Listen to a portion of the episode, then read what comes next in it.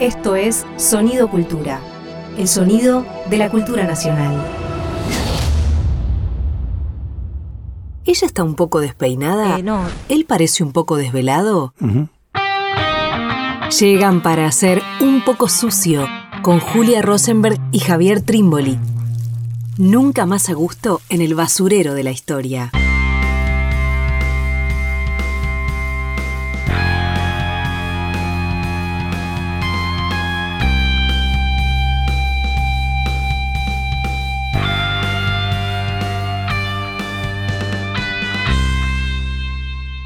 Bienvenidas, bienvenidos a una nueva emisión de Un Poco Sucio. ¿Cómo te va Javier Trimboli? Hola Julia, ¿qué tal vos? Bien, acá andamos. Bárbaro.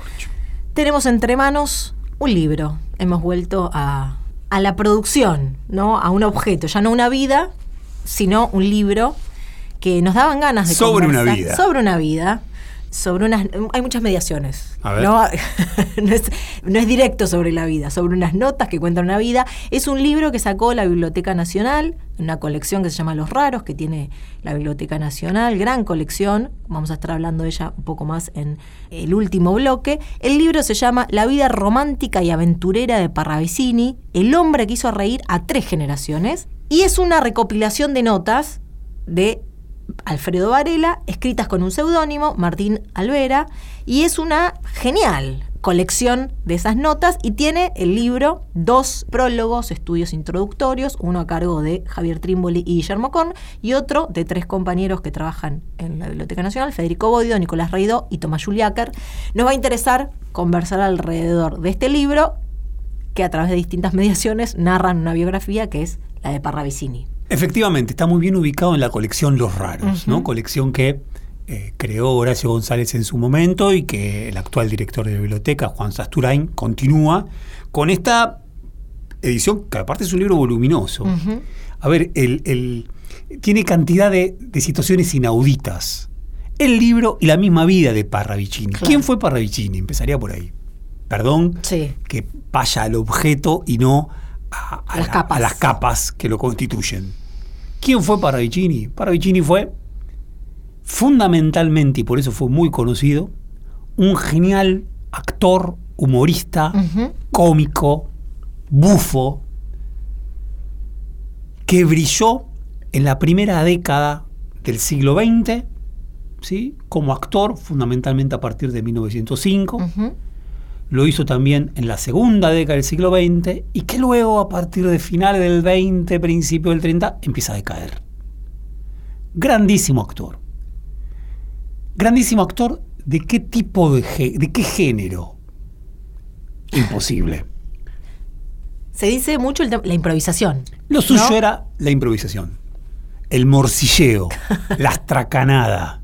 Bien, la astracanada. Parece que algunos dicen, lo dice así Martín Alvera, Alfredo Varela, en estas notas compiladas en este libro de Biblioteca Nacional, ante todo lo que él hacía era conversar con el público. Claro. Y jamás respetaba un libreto. Estaban los libretos y los actores se querían matar porque jamás respetaba un libreto. Hacía siempre otra cosa, conversando con la gente. Claro. Y al mismo tiempo también, y esto es fundamental, zafadísimo. Muy popular Muy popular y y zafadísimo. zafadísimo. Chistes os- verdísimos. Políticamente no correctos. Nada correctos. nada correctos. Bien. Y vos decías lo de muy popular, Juli. Sí, eh, quiero decir, hay algo de. Primero, la, la- la masividad, en el sentido de que efectivamente esto, esto que ponen en el subtítulo, El hombre que hizo reír a tres generaciones, efectivamente hay algo de. eh, lo vio mucha gente, ¿no? Eh, Agotaba las entradas, por lo menos en su época más esplendorosa.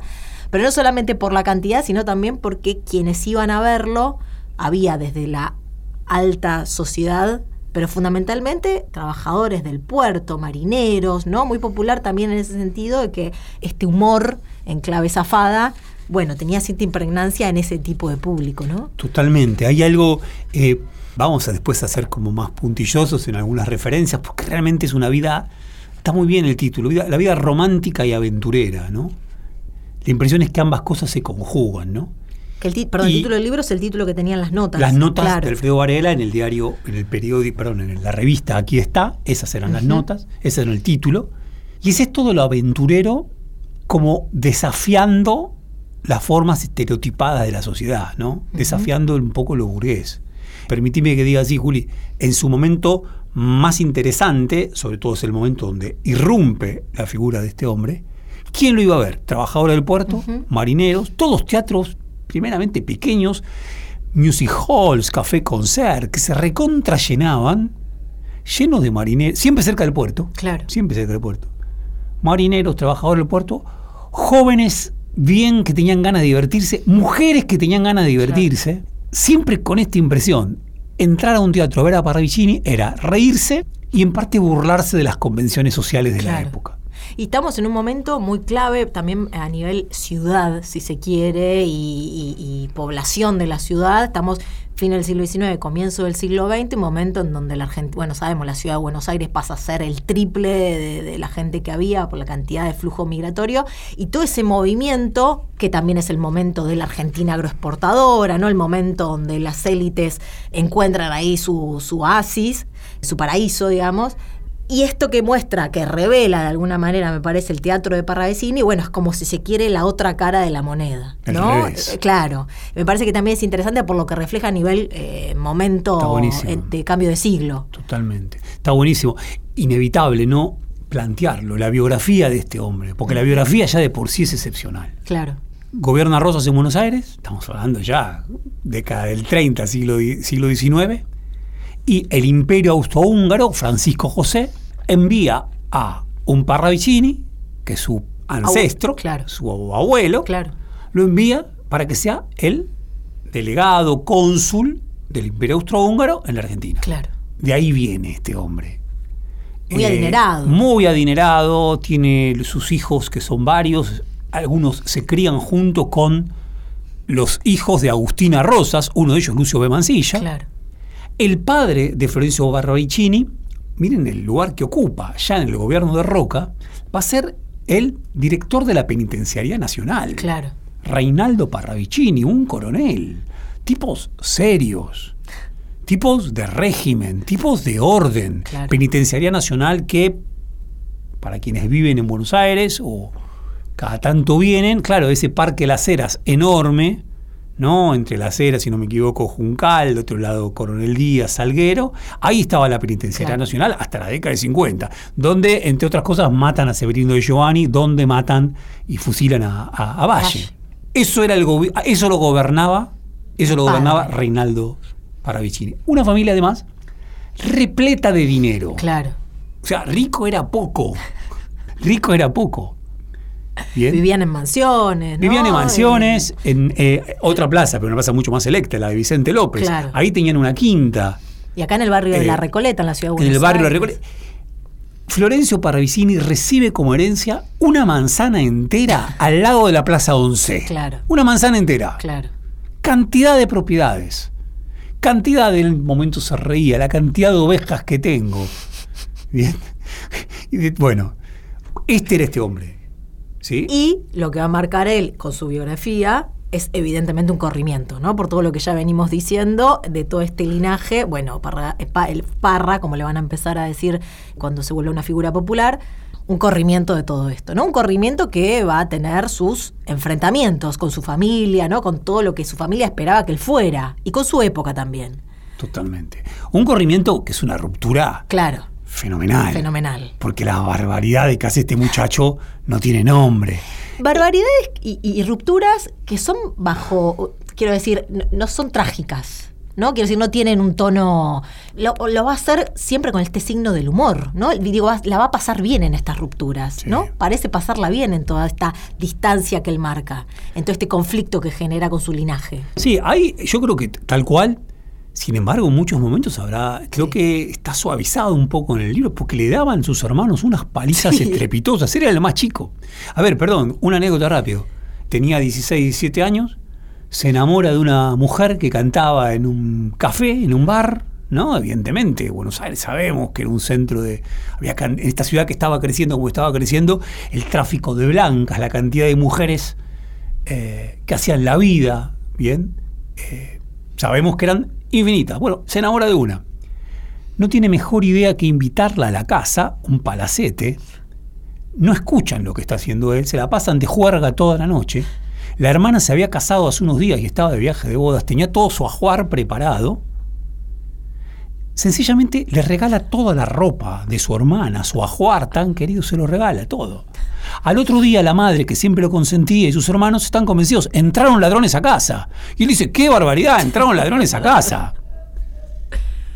Cuando él había robado a su propia familia, quiero decir, Sí. hay algo de malditismo. Claro. Él es el, dice en un momento, yo quise siempre tener una vida de delincuente. O sea, está rechazando su propia clase. Claro. Hasta que al final confiesa. Dice, che, no, fui yo. Lo muelen a palos. Sociedad victoriana. Su padre, Reinaldo, capo de la penitenciaría. Lo muelen a palos. Y en más de una vez, en este- esto no sé si es que creación de Alfredo Varela o qué, pero más de una y otra vez va a decir algo así como yo que venía de ser hijo de un director de la penitenciaría, al cual él va siendo chico y genera buen vínculo con, Con los presos. terminé haciendo tal cosa, ¿no? Como que una y otra vez va a estar esa marca de, eh, bueno, ni más ni menos participar de la Revolución del 93, por ejemplo, teniendo 16 años. Se escapan de la escuela, él y cuatro amigos más, sin importarle mucho el sentido de esa revolución, pero lo que les importa es que hay aventura, Hay armas. hay armas, se van con la revolución por Aedo, Temperley, que era el gran lugar donde nucleaba la revolución, terminan participando en varios enfrentamientos, de hecho un amigo muere, Claro.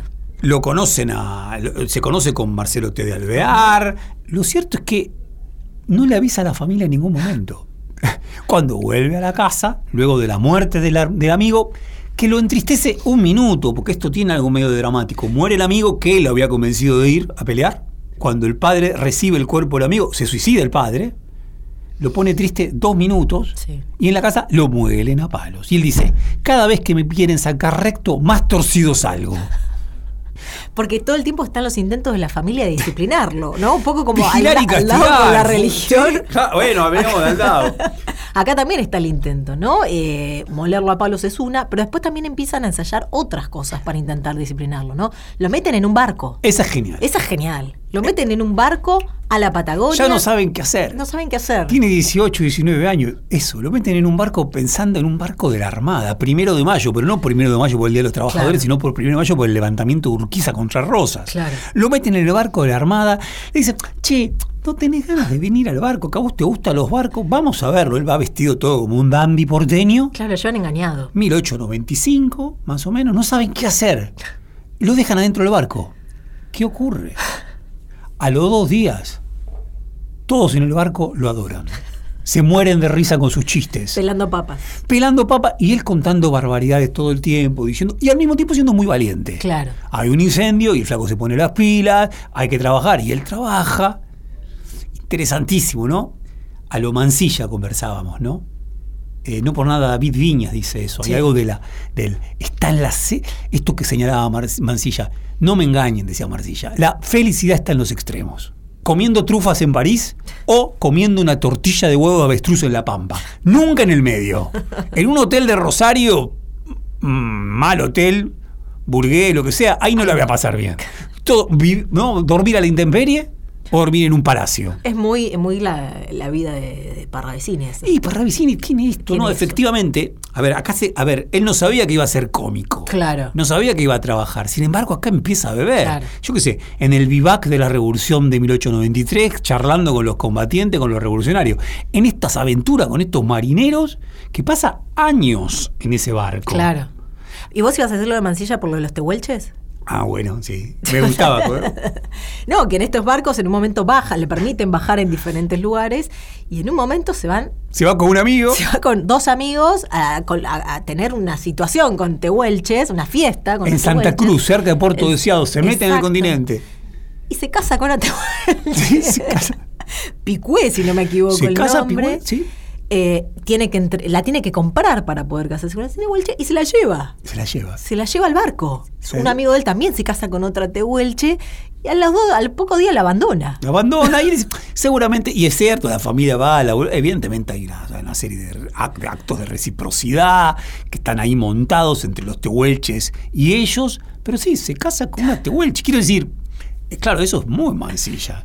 A ver, para la Argentina, estamos en la época del positivismo, Claro, década de 1890, claro, claro. la época del racismo más extremo. Este muchacho la pasa bárbaro y le encantó la tehuelche. Dijo, me caso con la tehuelche. ¿Qué problema hay? Qué demente. Bien. Eh, bueno, Y lo, y lo de los barcos está bueno también, según cómo lo, lo retrata Alfredo Varela, porque de alguna manera, esto que decíamos antes, ¿no? Su, su público también van a ser en parte trabajadores del puerto, marineros. Quiero decir, en los barcos se empieza de alguna manera a armar este. Bueno, lo que va a ser posteriormente, ¿no? Esto de salir y hablar para muchos y divertir, y hay algo de eso que se va conformando en estas experiencias de viajes que tienen barcos. Totalmente. Eh, me parece, Juli, es eso. Yo diría que él va, probablemente su lengua primera, siempre irreverente, era una lengua de clase, Claro. ¿no? De un joven petimetre. Ahora, estas experiencias hacen que su lengua se vaya también mezclando con una lengua popular, lengua de masas, lengua que se está constituyendo en una Argentina aluvial. Es como el prodromo del actor. Aquí se va Claro. formando el actor, que luego va efectivamente a tener una capacidad de, de- A ver, es muy serio cuando una cultura produce humoristas, porque habla de... Un humorista trabaja siempre con doble sentido. Para que haya doble sentido tiene que haber uno que ya esté establecido. Claro. Quiero decir, hay un grado muy importante cuando se produce el humor en una cultura. Y estos fueron los primeros grandísimos humoristas. Bien, trabajando con esa lengua de alta clase popular, nunca burguesa. Nos vamos a ir de este primer bloque, vamos a seguir hablando, por supuesto, de este libro, de Parra, Vecini, de Alfredo Varela y demás. Nos vamos a ir escuchando un tango. Sí. ¿Querés decir algo de este tango? Mi Noche Triste, que es un tangazo, ¿sí? cantado por Gardel, y que interesaba por qué. Porque Paravicini, entre otras cosas, dilapidó sus fortunas yéndose a París. Dilapidó cantidad. Claro. Esa manzana entera de 11 la perdió toda en París, donde vivió años fenomenales. Pasándola bien. Dice, París no se va a olvidar de mí. ¿Qué problema hay? Perdió toda. Una hubiera podido ser muy rico, pero no cambió nada de lo que hice. Hubo algo, ¿no? De- del tango, el tango con París, esa vuelta, el tango tres anclados en París, ¿no? Bueno, todo eso que eh, constituye un imaginario en el que Parravicini también ocupó un lugar.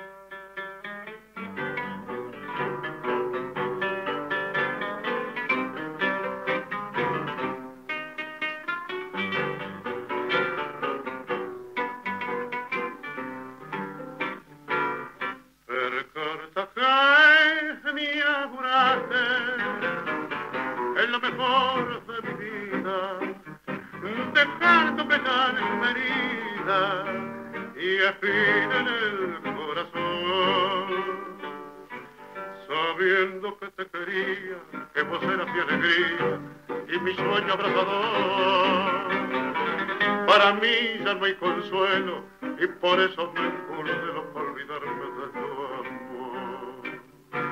Cuando voy a mi cotorro y lo veo desarreglado, todo triste, abandonado, me dan ganas de llorar.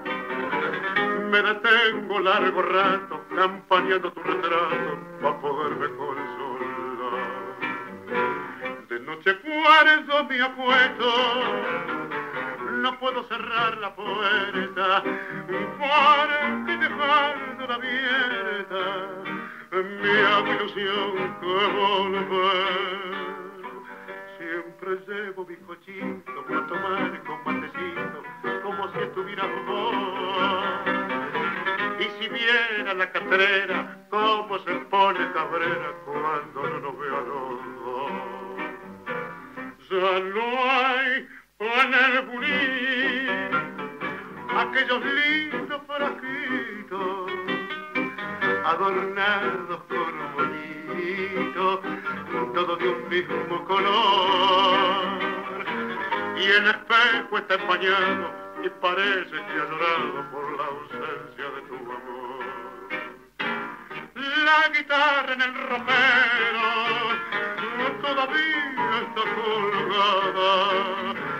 Nadie en ella canta nada, ni hace sus cuerdas vibrar. Y la lámpara del cuarto también tu ausencia sentido, porque su luz no ha querido mi noche mi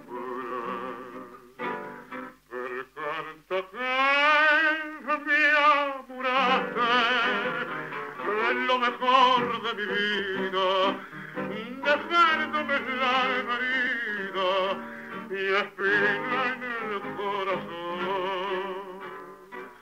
Sabiendo que te quería, que vos eras mi alegría y mi sueño abrazador.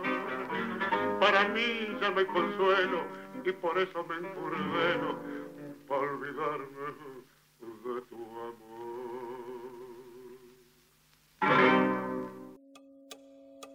Tiempo desarticulado, tiempo descoyunturado. Estás escuchando Un poco sucio, un espacio para asaltar la historia en tiempos fuera de quicio. Atención, farabutis. La patria archivera. Mancha orejas de jopo, viejas pipistrelas, reyes del pagadiós. La patria archivera. Turros y vampiresas, dandis y vagonetas, chichipíos y otarios vestidos de doctor. Aquí empieza la farra. Que se apaguen las luces, que suene la banda, que suba el telón. Le Mont que aquí llego yo, con mi fama, mis dientes, mi cáncer, mi humor y mis sueños, mis sueños y mi imperfección. Un fifí, un malandrino, bufo y tirador, el príncipe de la risa. A sus órdenes. Flop. Estábamos escuchando un fragmento de la película Flop de Eduardo Viñona de 1990 en esta sección que es La Patria Archivera. No la vi la película. El, el nombre es Flop por Florencio Parravicini. ¿no? Claro. Alvera Varela, en estas notas de este libro, recoge el nombre Flo, que fue el nombre que usó primeramente Florencio Parravicini en el teatro, pero todavía no como actor, Claro. sino como tirador, porque era un gran eximio tirador, que hacía pruebas increíbles, ¿no? Un hombre que se ponía un huevo en la cabeza y él a más de 100 metros le daba el huevo. En un momento donde está buscando trabajo porque ya se dilapidó todo. Toda la fortuna si su familia lo quiere matar y también lo quiere matar por esto. ¿Cómo Claro. puede ser que un Parravicini esté actuando en un teatro de mala muerte de tirador? Bueno, no lo pueden creer. Por eso no usa el apellido. Por eso no usa el apellido y después dice no, repone el apellido. Pero digo, el nombre viene de ahí. La película es una película de 1990, un momento muy crítico del cine argentino, muy cerca de la crisis del año 89, todavía tomados por esa crisis. La película de Eduardo Viñona, interpretada por Víctor Laplace. Para mí, claro, de vuelta, el gran acierto de la película es recuperar la figura de Flop. Claro. Bien, recuperar la figura de Florencio Parravicini bajo este nombre, Flop. Ahora, claro, parte del cine argentino le sale demasiado melancólico. Claro. No, para mí tiene cosas geniales, ¿eh? pero le sale demasiado melancólico. Claro, hay algo en ese tono. En ese tono Sí, melancólico, claro. cuando, cuando uno lee, claro, dice, no era la melancolía la fuerza que lo dominaba. Claro. Era otra, era la risa, era el desborde. Aunque también, es cierto, Florencio Parravicini se suicida Claro. en 1941. Finales de la década del 30, comienzo del 40 es la década de los grandes suicidios, tremendos Claro. suicidios.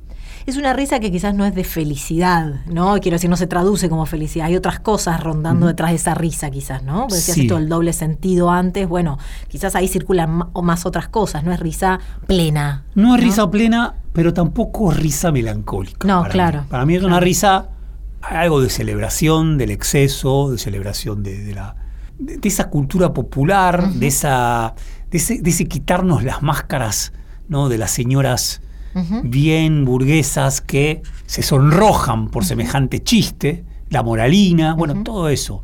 Bueno, la peli está ahí, vale de todas maneras la peli, sin ninguna duda. Bien. Yo tenía algo para pensar. Juli, con el tema del archivo, porque acá hay algo interesantísimo. ¿Por qué recurrimos a esta película? Y creo que le habrá pasado a Eduardo Miñona también como problema. Eh, vos lo decías, el título, El hombre que hizo reír a tres generaciones. Cuando Alvera Varela escribe esto en 1945, está convencido de que por muchos años va a ser conocido Parravicini. Claro. Está convencido de que es una figura que ya ha entrado en la cultura de masas, cultura popular. Sin embargo, así como apareció, y tuvo un momento importante de, de, si se quiere, de espectacularidad, desapareció. Claro. Tema no había archivo, no hubo archivo. Claro. Eh, en más de un momento es interesante, la película de Eduardo Miñona, entre otros, se la dedica a Alberto Olmedo. Wow. En más de un momento yo pensé, dije, Olmedo. Claro. Parravicini, Olmedo.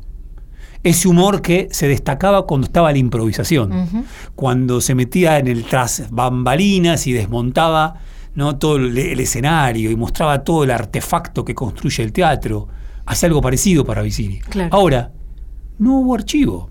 Porque en ese entonces, claro, no había ningún tipo de registro. Hay algunas fotografías aburridas, eh, pero después no pasa nada. Por lo tanto, el archivo le juega una mala pasada a la posibilidad de que Florencio Parravicini se convierta en un humorista Claro. que sobreviva. En este caso, porque tampoco alcanzan los libretos. Como Claro. los libretos él nunca los respeta, no sirven de nada. Claro. No, quizás lo más cercano son las notas de Varela, a esa improvisación, si se quiere. Claro, bueno, las notas se acercan. Claro. Se acercan, pero también tienen un cuidado, ¿no? Lo charlábamos, Sí. decíamos, ¿por qué Varela escribe y Federico Boido hablaba de esto? ¿Por qué Varela escribe con seudónimo, siendo un militante del Partido Comunista Argentino? Yo agrego un tema. El Partido Comunista Argentino era de una moralina extrema, una moralina victoriana y estalinista, ¿no? De, de- de- de- de- de- de ir a la cama con la luz apagada, por decirlo de una manera, y con las sábanas bien puestas.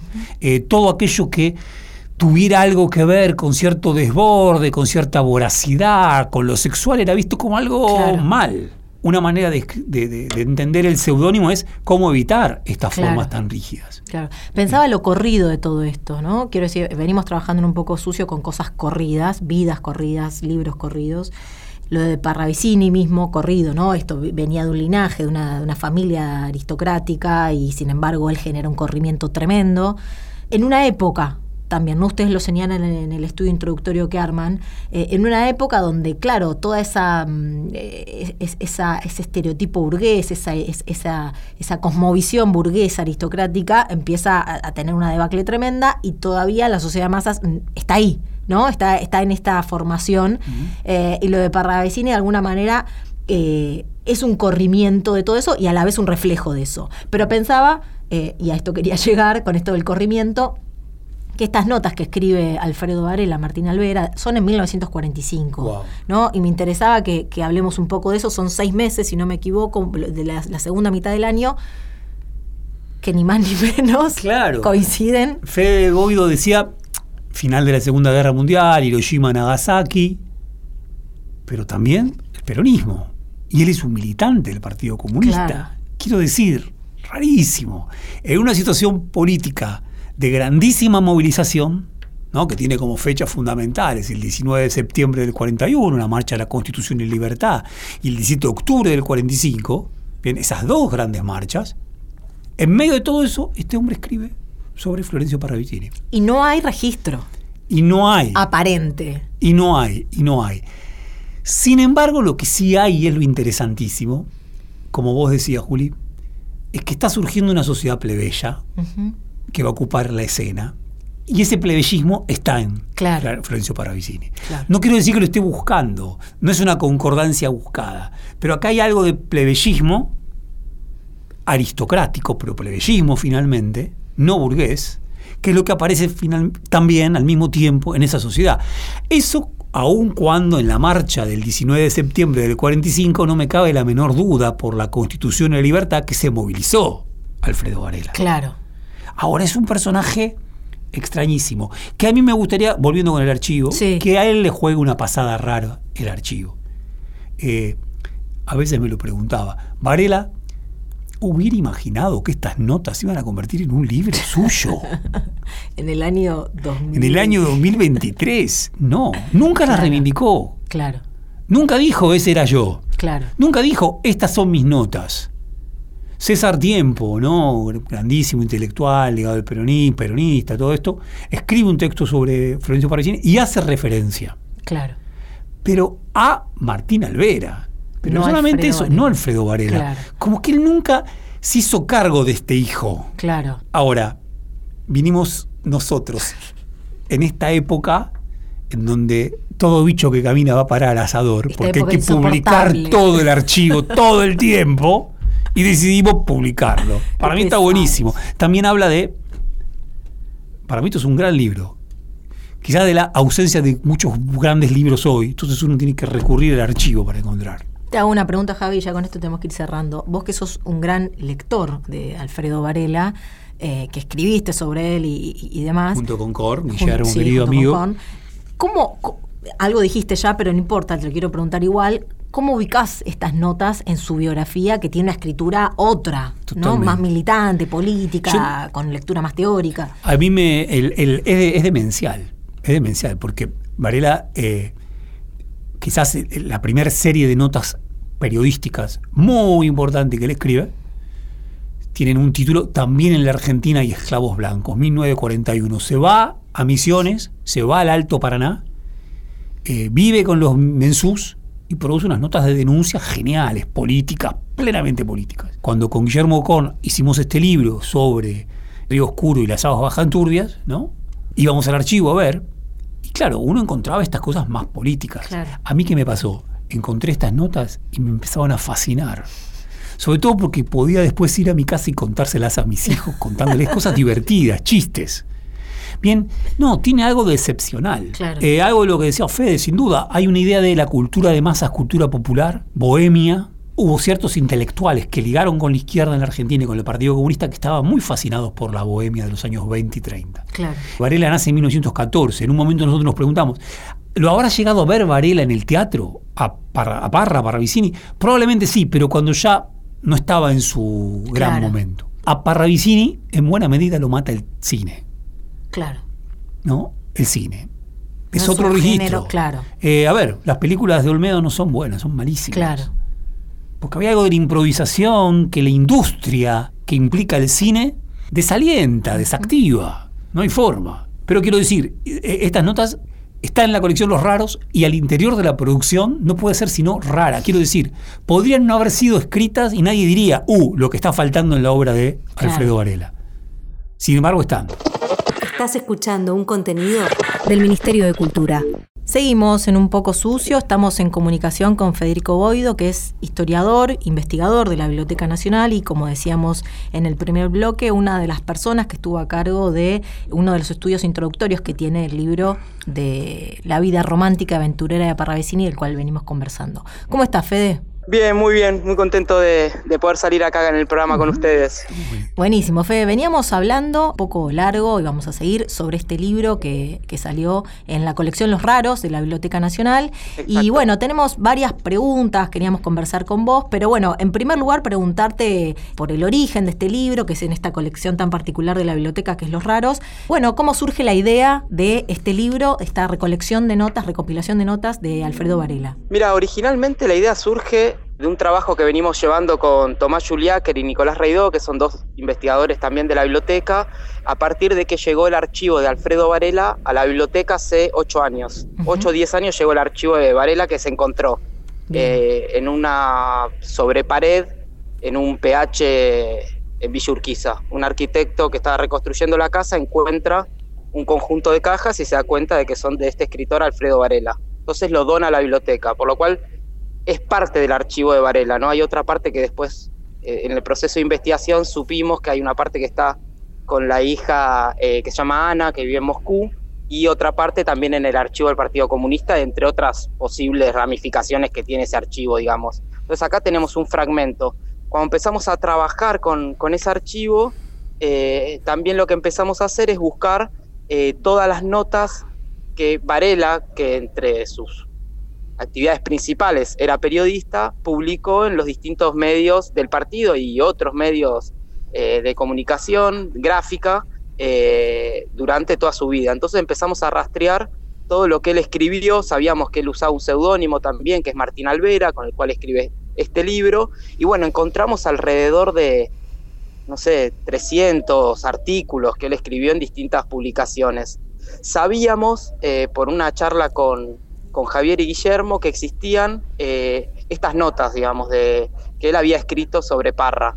Entonces, bueno, las fuimos a buscar a la, hemeroteca como parte de este proceso de investigación de encontrar como toda la producción que Varela había tenido a lo largo de su vida, ¿no? En ese contexto empezamos a buscar estas notas y eh, dimos que la biblioteca tenía el conjunto de las notas, las 52 notas, que es algo parcialmente raro, digamos, de que estén todo, todos los ejemplares de una revista, sobre todo de, de alguna revista con cierta incidencia, si bien esta era una, un magazine de cultura general, tenía cierto perfil de izquierda.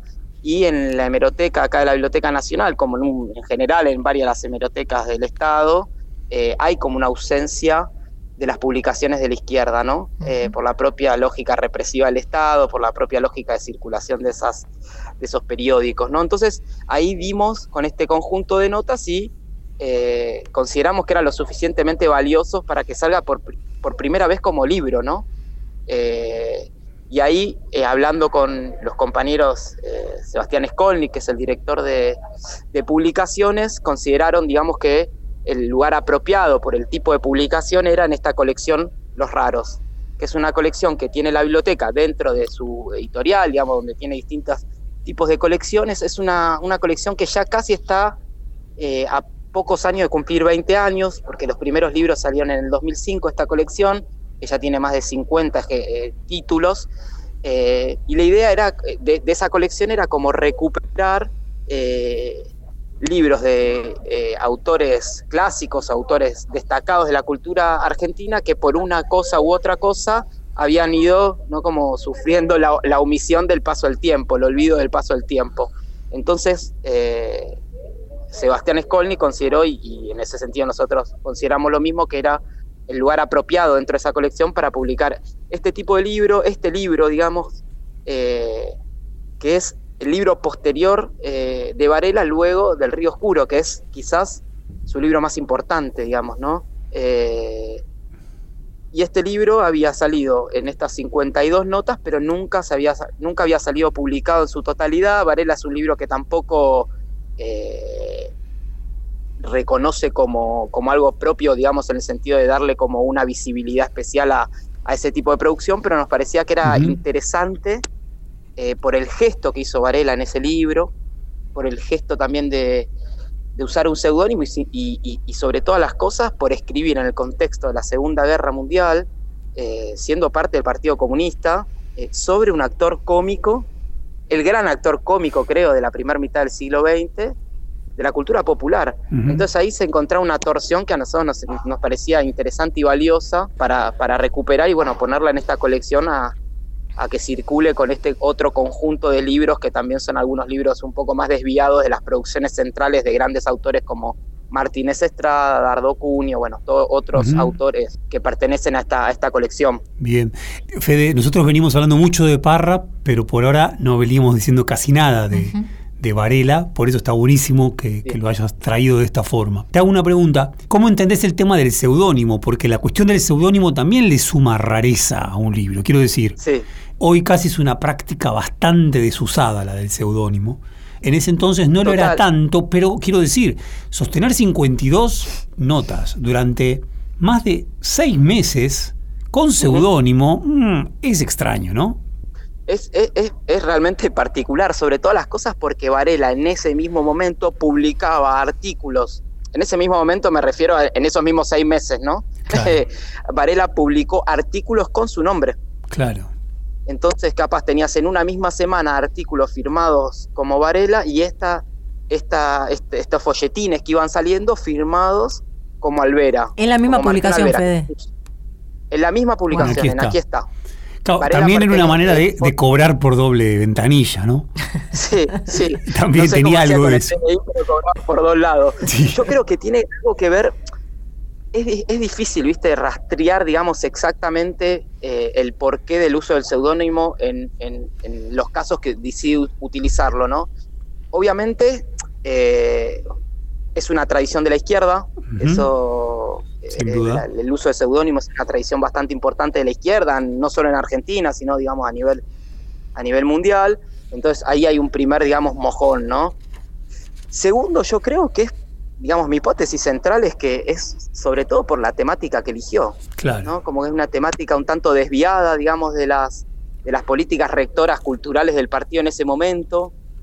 Una preocupación de Varela que igualmente tuvo, yo creo, durante toda su vida, que es intentar entender y acercarse, digamos, a los, a la, a, la, a la, cultura de los sectores populares, digamos, y a, la, y, a las, y a, los procesos de trabajo de los sectores populares, a las condiciones de trabajo de los sectores populares, digo, desde el Río Oscuro que trabaja sobre los mensú hasta, por ejemplo, en el archivo, que hay una, toda una serie de, textos que, que, nunca salieron publicados que son sobre los trabajadores del algodón en Chaco, eh, notas sobre el mate, en, en aquí está publicado sobre el tango. Entonces, hay una preocupación de Varela sobre la cultura popular. Y creo que hace este desplazamiento para darle un tratamiento, digamos, más específico y de largo aliento a esta figura tan singular, digamos, y aparte eh, el tipo de escritura que, tiene Varela en este libro, digamos, que es un poco distante al tipo de escritura que tenía, por ejemplo, en El Río Oscuro, para poner un ejemplo cercano, digamos, que tenía cierta, cierta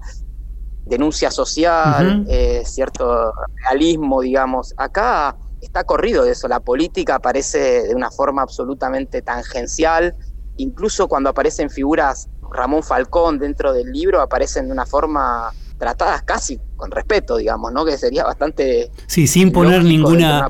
sin hacer ninguna aclaración de quién era, claro. Exactamente, y, aparece algo de una huelga de de piernas de las bailarinas del teatro y alguna, y, alguna cosita, pero muy lateral. Entonces, creo que eh, le permitía a Varela mayor como libertad expresiva utilizar este seudónimo. Yo creo que esa es la, cuestión central, digamos. Después uno podría encontrar en otras publicaciones que él usa ese seudónimo, seudónimo cierto, si se quiere, resguardo de su seguridad, como cuestiones más ligadas al contexto represivo de la época, pero en este caso yo creo que centralmente eh, Varela decide desplazarse de su nombre, que ya había cobrado cierta notoriedad por el Río Oscuro, el Río Oscuro sale en el 43, esto sale en el 45, em, entonces creo que había cierta, cierto conocimiento ya de, Varela, el, libro del Río Oscuro circuló mucho, realmente acá y en el exterior, entonces creo que él, para poder desapegarse de, esa perspectiva, de ese tipo de escritura, para dar una, libertad narrativa mayor, para intentar acercar la escritura al tipo de personaje que estaba, al que estaba intentando describir, usa este seudónimo.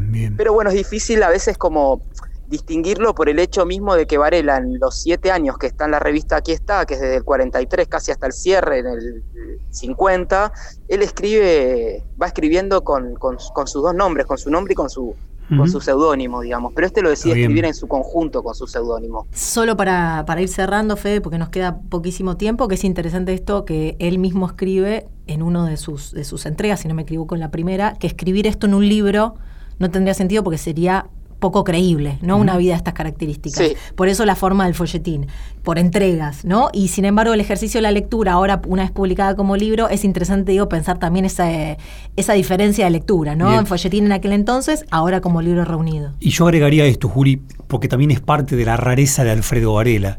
Eh, probablemente la cultura popular y cultura de masas argentinas conozca de mejor manera, de manera más refinada, a Varela a través de una película, que es Las aguas bajan turbias, dirigida por Hugo del Carril y estrenada en 1952, que está basada en El río oscuro, este libro que Federico Boido venía comentando, citando tan importante de Varela. Ahora, en los créditos de esa película no aparece el nombre de Alfredo Varela, como si hubiera algo de eh, cierta, en este caso, sin duda, centralidad, porque Las aguas bajan turbias es una de las películas fundamentales de la época del peronismo y del cine argentino, bien, que sin embargo lo desplaza Varela. Como queda desplazado también en este libro por el seudónimo. Así que bueno. Es, es así, es como que va como sufriendo distintos desplazamientos, pero incluso desplazamientos no solo con el uso del nombre, sino desplazamientos de la escritura.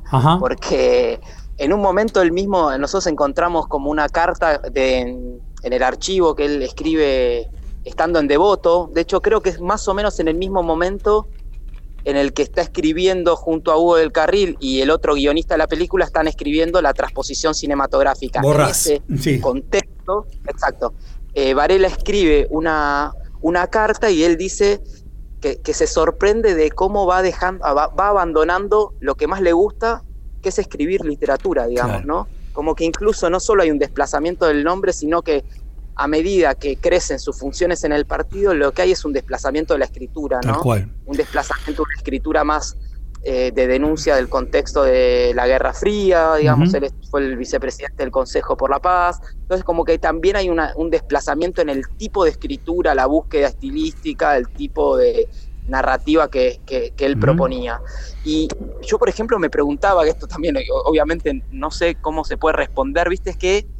Eh, cómo él, si él había proyectado en el momento en que escribe esta primera, primera nota que, que menciona Juli, donde eh, dice esto de si, esto fuese, sería poco creíble esto, esto que estoy narrando, si él tenía la conciencia, digamos, del conjunto de notas que iba a escribir, ¿no? O, cuántas notas tenía escritas en, ese momento, digamos, ya para hacer ese tipo de afirmación que él hace, ¿no? Eh, Fede, o si, digamos, el éxito, sí. No, no, dale, dale, termina, termina. No, si el éxito, de, si el, éxito, el rebote de, las notas eh, hizo que continúe escribiendo hasta finalizar el año con bueno, esta, esta nota 52 que termina, digamos, un poco de contar la, vida de, de Parra.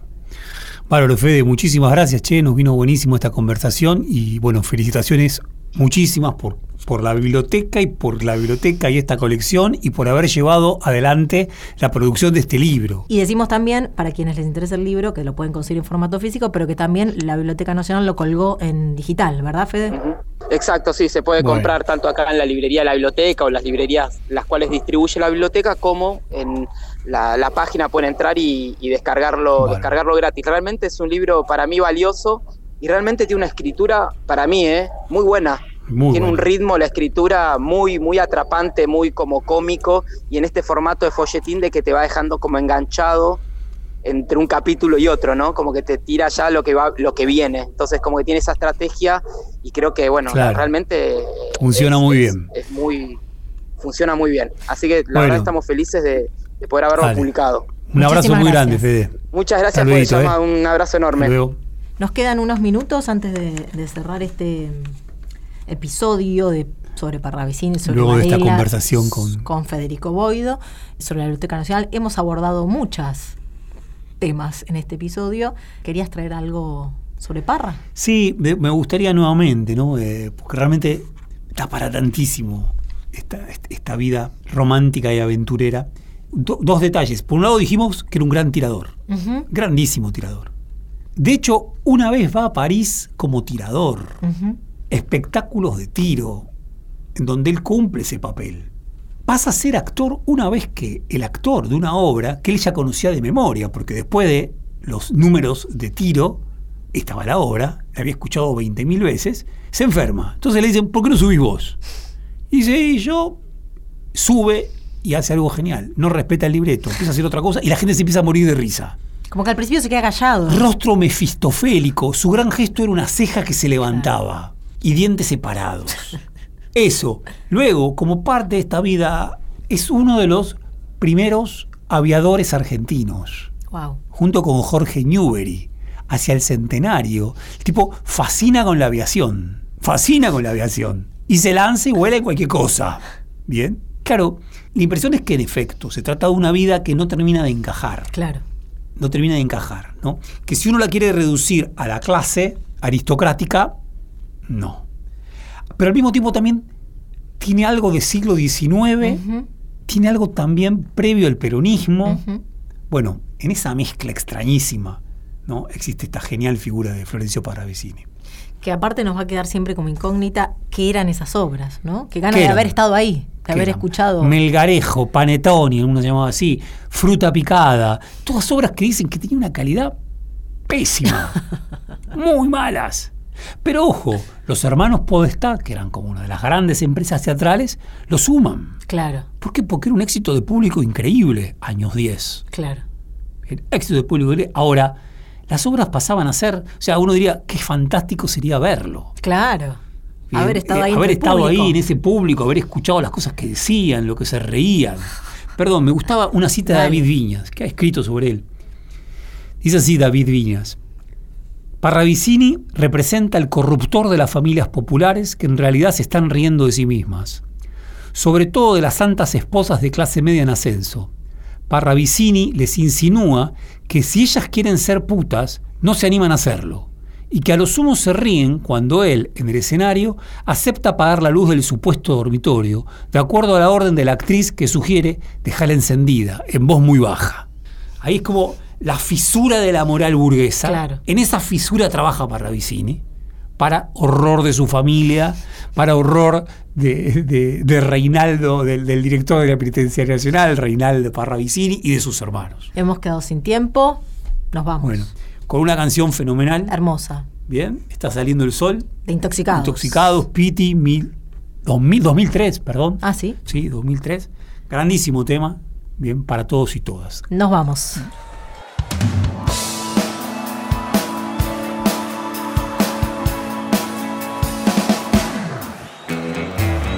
Está saliendo el sol que es sin duda mi Dios. No estoy apto para poder oír su sabiduría. Que la luna apareció y me invitó a estar con ella hasta que vuelvas vos. Ya está saliendo el sol que es sin duda mi Dios. Y aunque no cerro el ojo en toda la semana y tenga ganas de mi cama, voy a salir a recibir tu bendición. Oh Dios.